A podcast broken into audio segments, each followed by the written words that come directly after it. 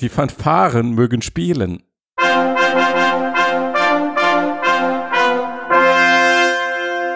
Ich begrüße Sie recht höflich, Herr von und zu Steiner, zu unserem wöchentlichen Diskurs über die Computer, zukünftige Computersysteme. Hm, Herr Bastian, danke sehr. Ich begrüße Sie auch. Mein Brandy in der linken, meine Zigarre in der rechten Hand. Danke sehr, danke. Wunderbar, so ist es bei mir auch. Ich möchte Sie in dieser Woche besonders höflich behandeln, weil mir wurde von außen via elektronischer Post zugetragen, dass ich Sie womöglich nicht ausreichend respektvoll behandelt habe in der Vergangenheit. Hm, Und dafür sollte dem so sein, möchte ich mich in aller Form entschuldigen absolut. und Sie einladen zu in Zukunft hoffentlich konstruktiveren und aber auch sehr respektvollen Gesprächen. Mhm. Gut, dann, ähm, wenn es Ihnen gerecht ist, Herr Bastian, würde ich jetzt hier dort an dieser Stelle das äh, Intro einspielen. Natürlich in einer gediegenen Lautstärke, sodass es auch niemanden in den Ohren schmerzt. Sehr gerne, Herr Steiner. Gut.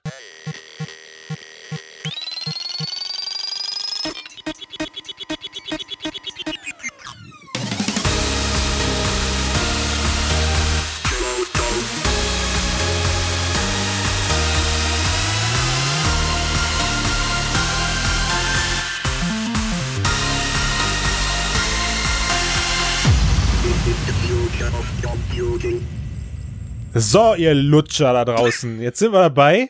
Podcast Ausgabe 104 hier, voll am Start. Herr Steiner, bitte, jetzt kommt wieder Ihr Hm? kölsches Temperament heraus. Das kann Nein. nicht wahr sein. Wie, so redet man doch mit Freunden. Ist doch Ach so, nein. unter, also mit Familie geht man doch Ja. so um. Okay, also pass auf, komm hier jetzt, ne? Butter bei die Fische, Ja. äh, Podcast, ähm, äh, Future Le Computer, ist das so Ja, richtig? Le, Le Computer. Le, Le Computer. Und ähm, wir reden über die Zukunft der Computer. Oui. Und eigentlich sind wir dieses Mal gar nicht, also wir müssen überhaupt nicht mit französischem Dialekt sprechen, weil wir befinden uns mit der jetzigen Folge mitten in den Florida-Staat. Das ist ein Staat, Florida. Ja, wow, das, das war ja mal eine schräge Überleitung. Krass, aber du hast sofort gecheckt, wo ich drauf hinaus möchte. Ja, weil, ne, aber, äh, Florida, Magic Leap. Ich habe eine Fangfrage an dich. Ja. Was kostet Fortschritt? Hm, Sag mal, schätz mal einfach so eine genaue Zahl. Ja, ich würde so sagen, also ich würde mal sagen, iPhone X ist ein ganz schöner Fortschritt und Mhm. ein magischer Fortschritt würde ich sagen, so zwei iPhone X. X. Mhm. Also das heißt in, in US-Dollar ohne Steuern. Ja, so zwei, drei. Zwei, drei, ja. Ja, mach mal Ja. genauer, mach mal genauer. Ja. So auf dem letzten. Ja, okay. Also aus dem Bauch würde ich sagen 2295 US-Dollar. Du hast geguckt, komm, du hast geguckt. Nein, Du, du hast geguckt. niemals. Es ist raus, es ist raus. Ja. Wir wissen, was uns der Wahl in der Turnhalle kosten wird. Oder kostet. ging, ging, ging komisch schnell auf einmal, ne? Ich fühle mich ein bisschen leer jetzt, muss ich sagen. ja, das ist gut. Was ja. Was machen wir jetzt? jetzt Ich weiß es was, nicht. auf welche, auf welche Weil das freuen wir die, uns jetzt? es, äh, ja, aber es war die ganze Zeit so spannend Ja, ja. und so magisch Und und, so viel Potenzial, so viel Hoffnung. Und jetzt, jetzt ist die, ich meine, wir haben es ja eh die ganze, Moment, niemand mag Leute, die sagen, Das darfst du nicht. Wir haben ich sage nein, es nicht. Also wir haben das nicht so, gewusst, gesagt. also Ja. vielleicht hatten wir so eine ferne Nein. Ahnung, aber, Zufall war also es ist, genau, ja. Zufall. Wir haben ja eigentlich keine Ahnung von dem, was wir hier sagen. Ja, jetzt ist es halt raus und irgendwie eine etwas bessere äh, ähm, HoloLens für ein bisschen weniger Geld. Das ist ja schon Das ist top. nicht schlecht, muss man so sagen, ne? Ja. Aber zumindest, wenn man jetzt so nach den ersten ähm, Pressestimmen geht aus den USA, da durften ja jetzt einige auch ähm, durchaus bekannte und äh, gut informierte Tech-Journalisten das Gerät ausführlich testen, endlich mal. Ähm, und wenn man danach geht, dann ist es jetzt halt, ja, wie gesagt, eine etwas bessere HoloLens. Ne?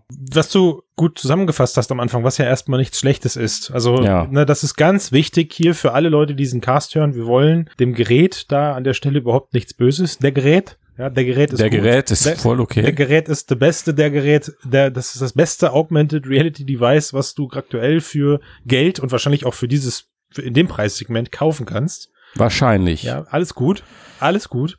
Aber, ja. aber, aber, aber, ne, was ist der entscheidende Punkt? Ja, wir, wir haben ja gesagt, wir sagen nicht, wir haben es ja gesagt, aber das Ding, oh Wunder, kocht halt auch nur mit Wasser. So. Ja. Und äh, diese Pressestimmen, die du da gerade eben ja genannt hast, also du hast sogar noch das möchte ich nochmal betonen, den, den, die Erwähnung dabei gesetzt, dass das erfahrene Tech-Journalisten sind, also Leuten, denen man, wenn man. Ja, bis auf den von Wired, der hatte irgendwie Probleme, VR und AR auseinander zu ja. Das fand ich ein bisschen komisch, aber zum Beispiel A.D. Robertson von The Verge, die wirklich Magic war super. lieb und auch alle anderen VR-Unternehmen äh, ja. schon seit Jahren ähm, darüber berichtet und der, auf deren Meinung, denke ich, man da auch einfach vertrauen kann an der Stelle. Ja, zusammengefasst haben die Leute, glaube ich, in, in Einheit natürlich das Sichtfeld bemängelt. Okay, da möchte ich mich auch gar nicht groß drüber weiter streiten. Das haben wir in der letzten Folge ähm, fachlich genug besprochen. Also für die Leute, die es das allererste Mal hören, dass es halt so eng ist, das Sichtfeld. Klein, genau. Genau, man sieht nur, nur ein, immer nur ein Teil des Bildes. Glaubst du, es gibt immer noch Leute, die unseren Podcast jetzt zum ersten Mal hören? Ich, wenn ich auf... Och, ich, letzte Woche in den Kommentaren hat einer geschrieben, Stimmt. ich habe jetzt gerade das erste Mal gehört und ihr wart total doof. Das ist eine Berufskrankheit von mir, weil irgendwie ich, für, also ne, wir nehmen ja jetzt seit ungeschlagenen 104 Folgen am Stück auf und irgendwie vergesse mhm. ich das immer, dass ja Leute nicht bei eins anfangen. Also genau, also klar, das Sichtfeld der, der des Geräts ist sehr klein. Das war weniger überraschend, was ich dann eben tatsächlich sehr spannend fand und naja, auch mit einem mit einem traurigen Grinsen sozusagen vernommen habe, waren diese Ein Aussagen. Trauriges Grinsen. Du, du, kennst das traurige Grinsen, dass du du weißt, dass äh, das, das überrascht dich wenig, aber es zu lesen von solchen Leuten, die Ahnung haben, tut dann doch irgendwo mhm. weh, weil du innerlich ja gehofft hast, jemand kommt um die Ecke und zerschlägt deine Meinung, ja, oder deine Vermutung. Akzeptiert. Dass das Ganze halt eben nach wie vor nach äh, fremder Computeroptik im Raum aussieht. Also da ist nichts, mhm. was sich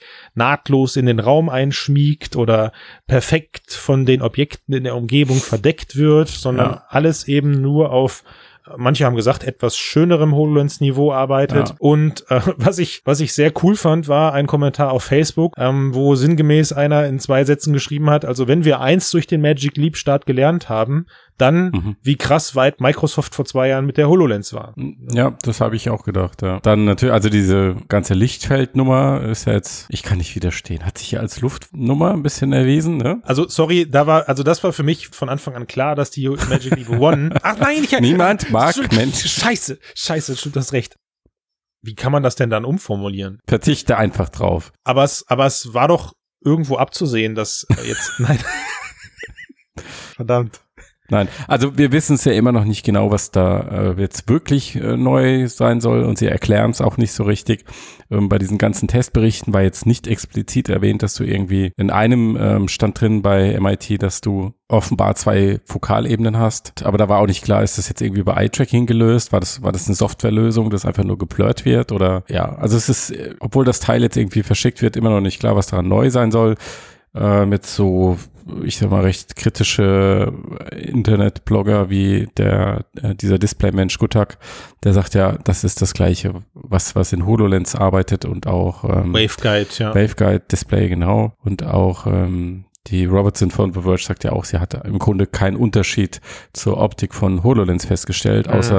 Dass der Bildausschnitt ein bisschen anders war. Also ich denke auch, dass da von offizieller Seite ja mittlerweile durchaus bestätigt ist, dass es sich eben nicht um diese ominösen Lichtfelddisplays handelt, die ja nach wie vor mit als heilige Gral für die kommenden Generationen an Magic Leap Brillen gelten. Also ähm, Abowitz selbst hat ja noch gesagt, man hätte da was in petto und der, das Kuriose ist ja auch, dass er in seiner Berichterstattung, also sein Twitter-Account läuft ja wieder heiß und er gibt ja jetzt auch gerade fleißig Interviews, dass er ähm, überhaupt kein, äh, keine, keine Schmäh hat, jetzt schon davon zu sprechen, dass eigentlich erst die Brille in der vierten Generation so sein wird, wie er sich das vorstellt und das äh, auch teilweise abwinkt, dass jetzt alle so unzufrieden sind, weil für ihn war das irgendwie äh, also kommt das überraschend auf, habe ich manchmal das Gefühl, dass die Leute mhm. jetzt äh, ein anderes Produkt erwartet haben und in, in zwei anderen Sätzen gibt er dann aber doch wieder zu, man wäre jetzt vielleicht etwas arrogant gewesen im Vorfeld. Also mhm. es ist eine ganz komische Art der Öffentlichkeitsarbeit von ihm. Ähm, mhm. Nur, nur sagt er ja, und darauf wollte ich ja jetzt mit deiner, mit deiner Lichtfeld-Diskussion hinaus, sagt er ja nach wie vor, diese Displays würden in gewisser Form bei Magic Leap gerade entstehen. Ja, whatever. Also. Sie wären dabei. Und ich glaube, das ist, das ist der einzige Punkt, wo er den Hype später wieder aufrecht erhalten kann oder also neu aufbauen kann, weil mhm. bei all dem, was gerade passiert, darf man sich über eins, muss man sich über eins meiner Meinung nach im Klaren sein. Ich glaube, draußen kriegt das kaum einer mit. Also Nö. das ist überhaupt nicht schlimm, dass das Gerät mhm. jetzt äh, nicht den Erwartungen entspricht, weil die einzigen Freaks, die sämtliche ja. Sachen von ihm auf die Goldwaage legen, was er so sagt oder was da berichtet wird, sind wir. Ja. Also Leute, das wie, Leute kriegen, wie uns. Genau. So. Wenn du dir den offiziellen YouTube-Kanal anguckst, die Blaze, also da, ähm, mhm. wie, wie oft Video abgespielt wurde, mhm. da hast du bei diesem krassen Fake-Video, was sie, Rendervideo, was sie ganz am Anfang hatten, A Day den Wahl, den, den Wahl dann, oder Nee, was? nee, nicht mit dem Wahl, sondern dieser Shooter. Ah, okay. Dieses komplett gerenderte Video. Ja. Einen Tag im Büro von Magic Leap. Mhm. Ähm, das hatte irgendwie über vier Millionen Views. Ging ja auch viral da, kann man fast sagen. Genau. Ähm, und dann kommt dieses zweite mit dem, mit dem kleinen Roboter, der so unterm Tisch hervorwinkt jo. und diesem Sonnensystem. Das hat immer noch über zwei Millionen und dann ging es eigentlich rapide bergab und die jetzt wirklich aktuellen Demos, ja, die durch die Brille gemacht wurden, die sind jetzt im Moment irgendwie bei 30 oder 40.000. Okay, also und wenn die, wenn die Bestellnummern ähm, beim Bestellvorgang die Anzahl der Bestellungen widerspiegelt, dann waren sie äh, gestern Abend nach den ersten paar Stunden irgendwie bei 1000 verkauften Geräten. Das, wie gesagt, das ist ja für mich, das ist voll okay. Ja. Also ich meine, die HoloLens hat sich. Nee, aber nur mal so zur, zur ja, ja, zum, also klar, also das, ne? ist, das, nicht, ist, das ist halt, ja, es, es ist unsere Branche. So, mhm. es ist ne, unsere, unsere Bubble, in der wir hier leben, die, äh, die interessiert das und die sind vielleicht enttäuscht, vielleicht auch äh, absolut mit ja den richtigen Erwartungen an das Gerät herangegangen und freuen sich mhm. jetzt darauf, da was mit ja. zu machen. Ne? Weil ich glaube schon, am Ende, wenn du das Teil neben eine HoloLens League legst, äh, dann, ja. dann findest du Unterschiede, die sich mhm bei einem Gerät positiv und bei dem anderen Gerät negativ bewerkbar macht. Also gelobt wird ja bei Magic Leap vor allen Dingen der ähm, Tragekomfort, Tragekomfort also soll wirklich mh. sehr, sehr leicht sein mhm. und nicht weiter stören am Kopf. Klar, das Auslagern der Hardware in dieses, ähm, in dieses Gürtelding ist eine super Entscheidung. Der soll auch sehr leicht sein, kaum ja. spürbar, also äh, gut möglich, dass sie schon eine ganz ordentliche Hardware-Qualität hinbekommen haben. Was ich äh, mega, ich sag mal, interessant finde, ist, dass sie die Brille jetzt in den USA in einigen Städten sofort verkaufen. Ja. Und da kommt dein persönlicher Lieferant, packt es für dich aus und richtet es für dich ein und zeigt dir, wie du sie benutzen musst. Weißt du, wer das auch gemacht hat, eine Zeit lang? Hm? Vorwerk mit den Staubsaugern. Ja gut, aber bei denen war das ja schon immer das Vertriebsmodell. Ja, stimmt. Weil der Typ, der hat ja gleichzeitig bequatscht. Ähm, da war es irgendwie Teil der Serviceleistung. Bei Magic Leap habe ich irgendwie so ein bisschen das Gefühl, ähm, sie können da nicht sie haben nicht das Selbstbewusstsein, dass man das Gerät auspackt, aufsetzt und wow sagt, sondern mhm. man muss dann halt erst die richtige Einstellung äh, finden, irgendwie, dass die Brille richtig auf, auf der Nase sitzt. Mhm. Es stand ja auch in den Testberichten zum Teil, dass dann erst irgendwie das Nasenstück getauscht werden musste oder so, mhm. oder dass sie sich sogar aufgehängt hat und da einfach sicherstellen, dass die Leute einen einigermaßen positiven Ersteindruck haben. So kommt mir das vor. Gut, aber prinzipiell, prinzipiell finde ich das erstmal nicht verkehrt. Also das ist ja schon nee. löblich, dass man äh, bei so einem einem sensiblen Gerät dann Leute mitschickt, die einem das persönlich einrichten. Ich finde das auch nicht verkehrt, aber es sagt was über das, den Reifegrad des Produkts aus. Ja, schon. Also man könnte jetzt überlegen, ob sie es aufgrund des öffentlichen Drucks sehr früh auf den Markt bringen mussten und denke ich ja. Da, da vielleicht noch ein paar Software-Sachen drin sind, die sie jetzt aber ja. in den kommenden Wochen auch beheben müssen, weil ich glaube, ja. dieses Modell können sie nicht weltweit fahren. Sie mussten was machen, definitiv. Und auch dieser Mini-Lounge, den sie jetzt machen in den USA und in, in nur ein paar Städten, der spricht ja auch dafür, dass sie im Grunde noch nicht dazu Ne? Also Versprechen erfüllt. Versprechen erfüllt, aber im Grunde noch nicht dazu bereit, ähm, einen richtigen Launch hinzulegen. Mhm. Jetzt haben sie halt irgendwie 2000, 3000 Geräte verkauft, sind mhm. offiziell gelauncht, okay. Mhm. Ähm, aber es ist also nicht, nicht das. Ich meine, der Abowitz hat 2015 schon gesagt, dass sie sich dafür bereit machen, Millionen Brillen zu produzieren. Ja, machen sie ja auch. Aber wann? Das hat er nicht gesagt. Also von daher alles gut, ja. Genau, irgendwann. so wie Pimax. Genau. Jetzt hörst du aber auf mal hier. Ja, okay. So. Und also ich, die HoloLens ist am Anfang auch nur in den Staaten erschienen. Ich meine, klar, die Staaten sind deutlich größer und komplexer zu beliefern als die paar äh, Orte, die diese oder, oder die paar Staaten, die sie halt eben jetzt da beliefern, klar. Ähm, aber okay, also für mich war es, für mich war es insoweit positiv, weil ich mich dann nicht mit meinem inneren Dämon rumschlagen musste, ob ich es jetzt doch bestelle oder nicht für uns. Also kann ich jetzt erstmal total gechillt mich auf die ganzen Presseberichte und ersten Hands-on-Berichte, die jetzt so nach und nach bei Reddit auftauchen werden, konzentrieren und mir sozusagen ein entferntes Bild davon machen. Ich hoffe ja immer noch, dass Magic Leap, hallo, wenn ihr jetzt zuhört, ihr lieben Schweizer, hm. ähm, schickt uns doch mal bitte ein Testgerät vorbei. Das wäre echt super nice. Wir würden es objektiv betrachten, ja. da hättest du jetzt nicht lachen dürfen, dann wäre das sogar gut gewesen. Nein, natürlich würden wir das machen. So, Ist doch klar. Ja. Warum auch nicht? Wir hätten sogar die Möglichkeit, da äh, kurzfristig eigene Software für zu produzieren. Das würde Ja. uns auch sehr interessieren. Ähm, einfach mal um zu gucken, was muss denn da passieren, um seine Software VR, äh, Entschuldigung, Magic Leap Ja. tauglich zu machen. Weil Genau, weil, ja. das ist ja das, was jetzt gerade so spannend ist, ja. Also man hat das ähm, auch da wieder, tut mir leid, Magic Leap, ich muss es euch ankreiden, man hat das Heilige vom Himmel versprochen bei Release einer Brille, dass da geile Software kommt, allem voran natürlich das Dr. Wie hieß es jetzt? Crottboard. Oder Also der, Crottboard. der, der Roboter-Ego-Shooter in deinem, in deinen eigenen vier Wänden, ähm, wo das besagte Video mit vier Millionen Klicks eben im Internet kursiert, was ja angeblich dann damals auch von Abowitz persönlich so aussehen soll, wenn es rauskommt. Jetzt kann man natürlich darüber streiten, dass das Ding, also das Spiel wurde versprochenerweise mit ausgeliefert, ist aber extrem weit weg von dem, was man da damals gesehen hat. Äh, jetzt kann man Mhm. natürlich darüber streiten, ob das, was wir gerade in den Händen halten, also nicht wir, aber sinngemäß, äh, denn tatsächlich dann die finale Brille ist, ja, oder ob man jetzt sozusagen einfach nur das Ganze marketingtechnisch als vorab Software verkauft, weil das ist ja auch etwas, was von den Presseleuten im höchsten Maß bemängelt wurde. So, sie haben, nachdem sie dann eben die, die Brille mit der HoloLens verglichen haben, gesagt, so, und der nächste, der nächste, die nächste Enttäuschung kommt dann eben einfach bei der Software, die dabei ist. Also es gibt auch irgendwie gar nichts, was einen lange an diese Brille fesselt. Und das kann ich persönlich nachvollziehen, weil das war bei der HoloLens schon so schade. Ja, dass du Mhm. die die HoloLens voller Erwartung kaufst und klar, ich, wie gesagt, ich bin ja nicht blöd, man, man kauft sich eine Entwickler-Hardware, man weiß, da gibt es keinen prall gefüllten Store dahinter, ähm, aber hey, ey, dann, da, ich sorg doch zumindest so wie jeder anständige Hersteller, sorge ich doch für geile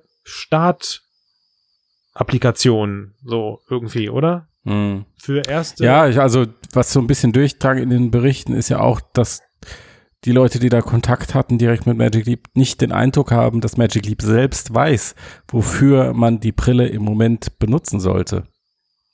Also es ist, es ist getrieben, also die Entwicklung der Brille ist getrieben durch Erfindungsgeist, Hm. Ingenieure, durch Hardware, aber sie ist, ähm, so ist mein Eindruck, nicht vom Nutzer gedacht. Hm. Sie ist nicht überlegt, was will der Nutzer eigentlich für, ein, für eine Technologie Und- haben? Was braucht er in seinem Alltag? Was macht ihm das Leben leichter? Also wenn du an das iPhone denkst, Musikgerät, Internetbrowser, E-Mail in ein Gerät und ab dafür und die Leute haben reagiert.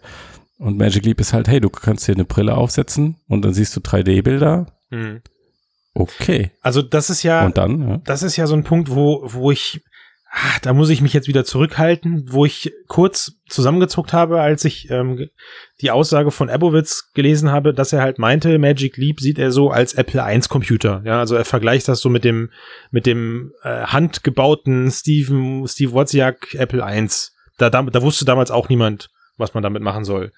Und das stimmt nicht. Also das dreht er sich einfach, wie er das will, weil das sind völlig unterschiedliche Hintergründe. Der Computer, den Wozniak damals gebaut hat, diesen Apple I, den hat er gebaut, weil er aus, weil er festgestellt hat, dass es ganz viele Komponenten günstig am Markt gibt, um sich einen Heimcomputer zusammenzubauen und er damals de facto für das, was das Gerät konnte, das, das günstigste, also erschwingliche Konsumergerät gebaut hat. So. Und die Anwendungsfälle dahinter, ja, klar, das waren kein, kein, war kein Pong und keine Spiele oder sonst irgendwas, sondern da mussten sich die Leute dann eben auch in Basic das Zeug erstmal selbst zusammen entwickeln.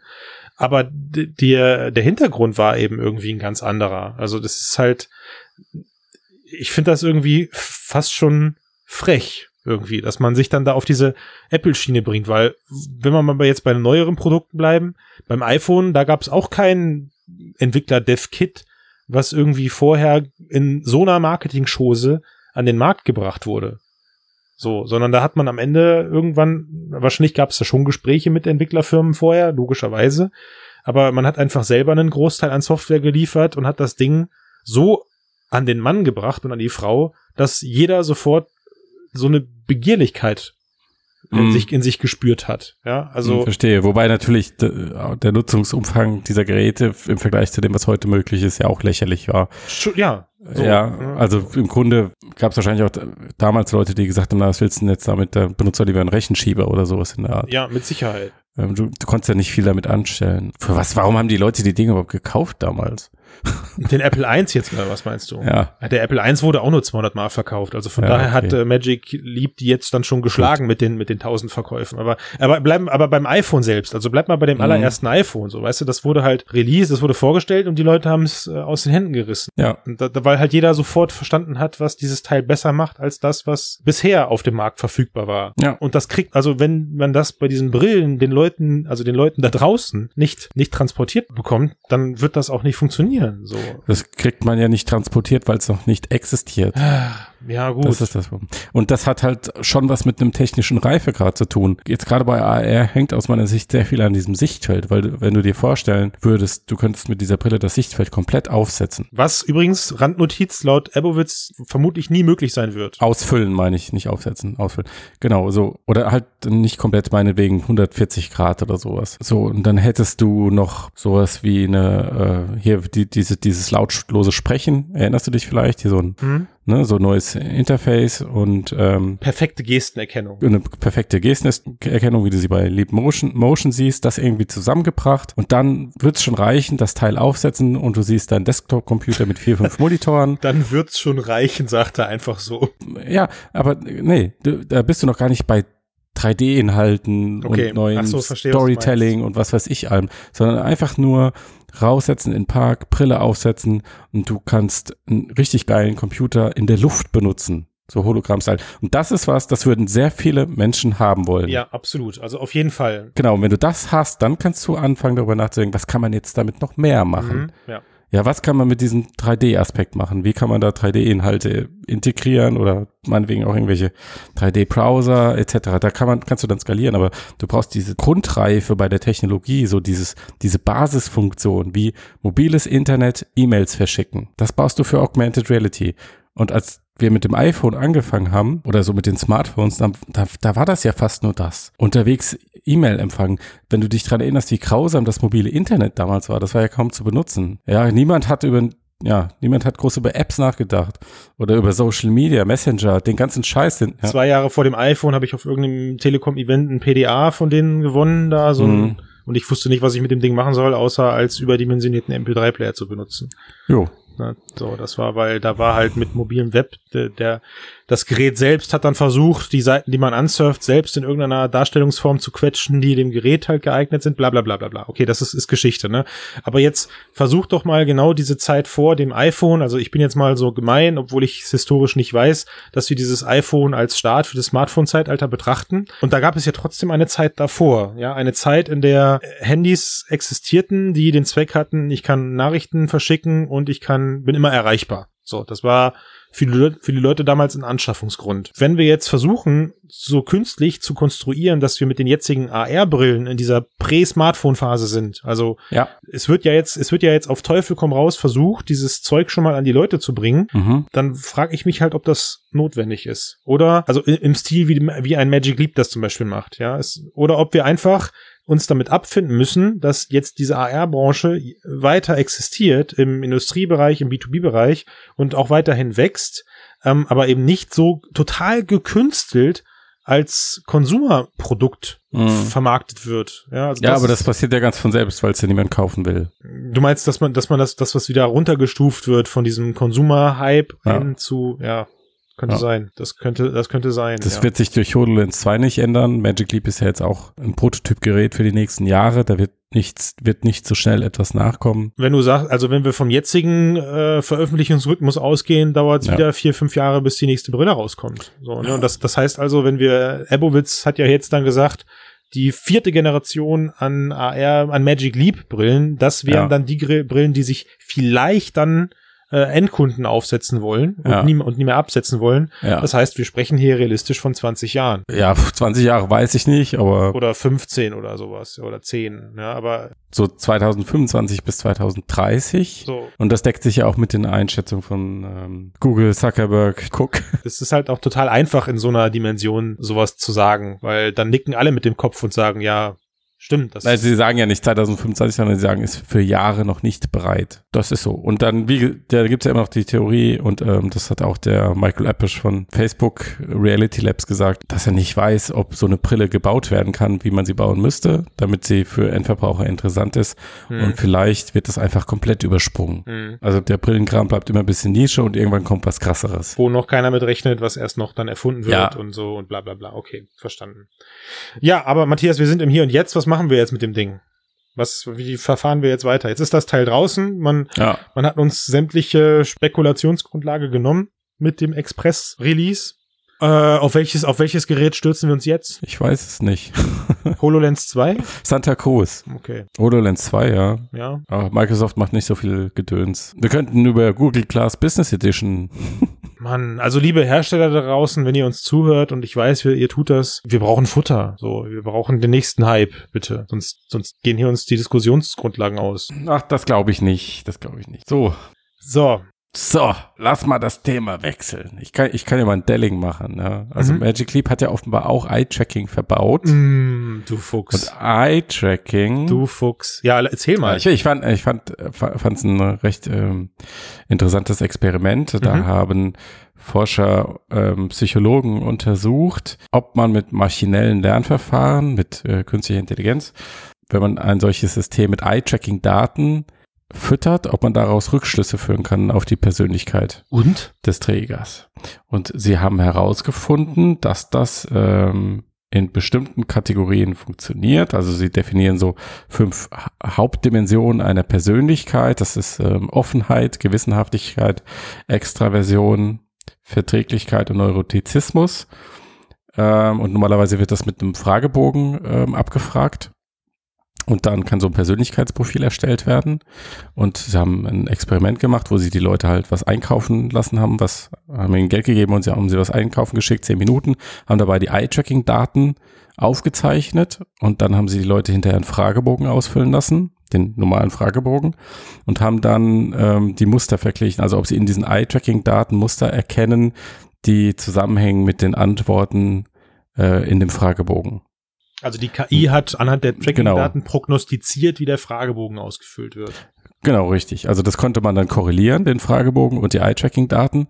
Und sie, äh, die Forscher, sind jetzt davon überzeugt, dass man anhand von Eye-Tracking halt ähm, diese Persönlichkeitsmerkmale ablesen kann. Es ist das natürlich nur eine Untersuchung und es wird noch viele andere geben. Mhm. Dazu denke ich. Ähm, aber jetzt so als Zwischenergebnis. Also erstmal finde ich ganz grundlegend in, interessant. Auf diese das Idee musst du ja erstmal kommen. Mhm.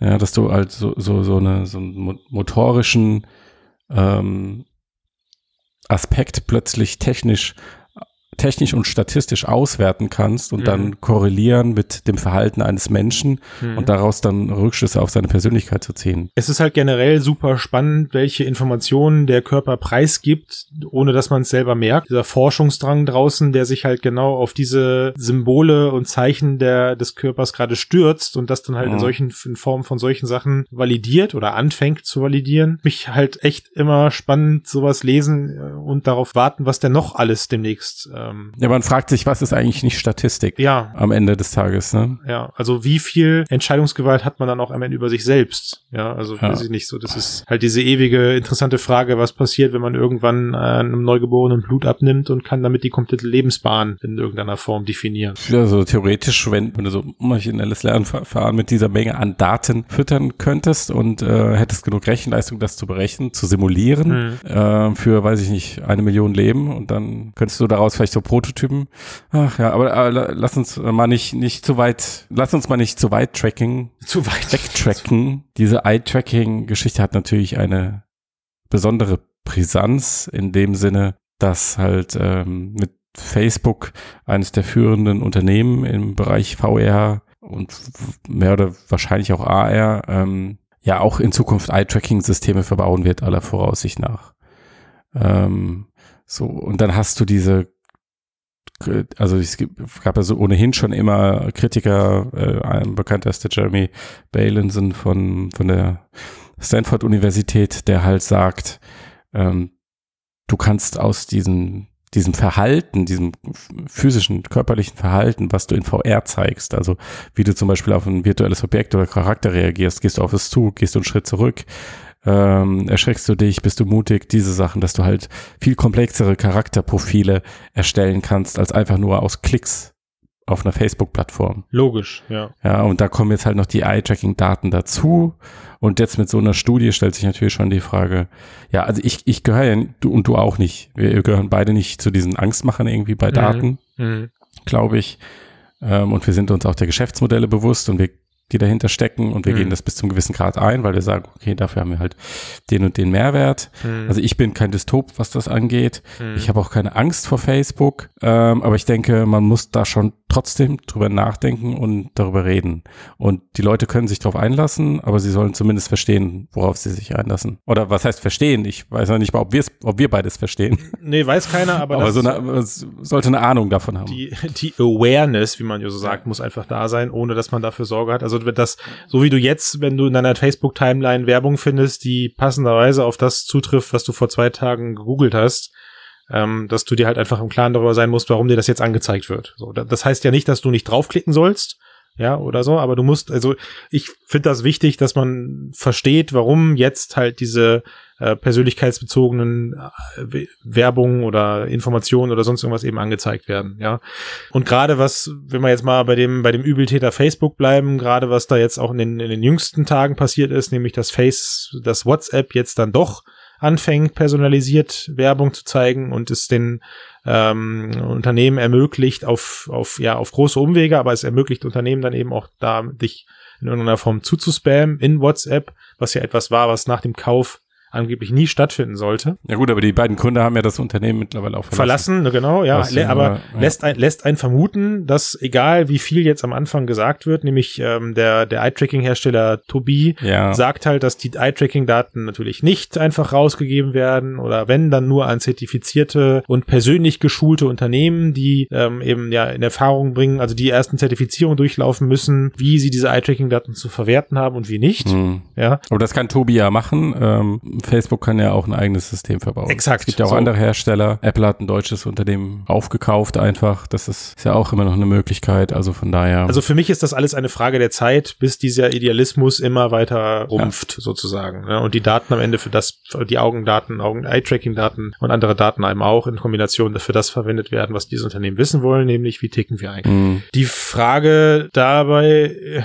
ist halt einfach wieder klar zum einen auf der auf technischer Natur, also inwieweit inwieweit kann man das äh, vielleicht einfach hardcoded in irgendeiner Form umgehen, um sich davor zu schützen, wenn man das möchte und auf was muss man dann verzichten. Also ich denke da gerade an dieses Post-it, was sich die Leute alle vor die Webcam kleben, damit sie sicher sein können, dass sie eben keinen Angriff äh, von irgendwelchen Hackern werden, die sich dann äh, in ihrem Wohnzimmer umgucken oder Facebook, die auf die Daten, auf die Webcam-Daten zugreifen. Also ne Sprichwort, gibt es zukünftig an irgendwelche halbschalen, transparente Aufkleber oder so, die man sich in solche Brillen reinklebt und auf was funktionieren die dann noch oder funktionieren die dann nicht. Und zum anderen denke ich natürlich aber auch darüber nach, was klar, jetzt sehe ich mich erstmal pauschal als jemand, der auf sowas dann am Ende nicht reinfällt, wenn ich irgendwelche personalisierten, auf mein Persönlichkeitsprofil hingewiesene Content-Daten angezeigt bekomme, aber wie, wie also wie schlimm kann das werden, wenn am Ende das ja so ausartet wie diese Facebook-Datenschutzdebatte oder diese Facebook-Debatte jetzt zu den Wahlen? Ja, wer weiß weiß das schon. Weil du sagtest, du bist jetzt kein, du bist jetzt kein Dystop, bin ich auch nicht, aber trotzdem beschäftigen mich dann solche Sachen. Und ja, da,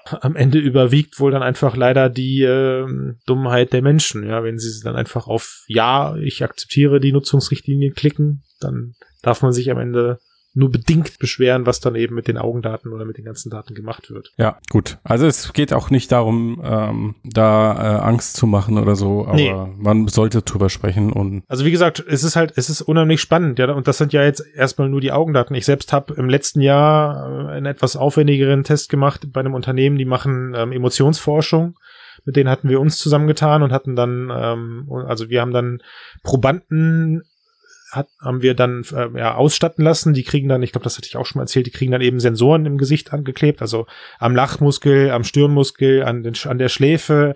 Du kriegst äh, Sensoren an den Händen, an die, an die Brust überall geklebt. Also das heißt, dein, deine, deine ganzen Muskelbewegungen da, wo es wichtig ist, wurden dann eben getrackt und dann haben wir diesen Leuten unsere VR-Experiences gezeigt oder einen Teil davon und haben, haben eine Vergleichsgruppe gebildet am Bildschirm.